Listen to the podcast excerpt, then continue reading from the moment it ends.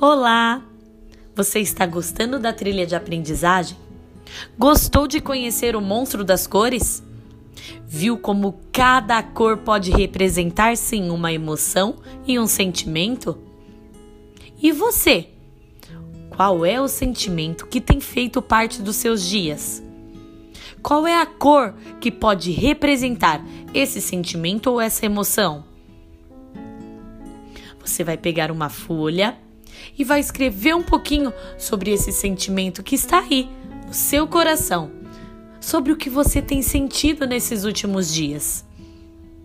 Quando você terminar, peça ajuda para a mamãe ou para o papai e poste lá no link do Padlet do projeto de vida.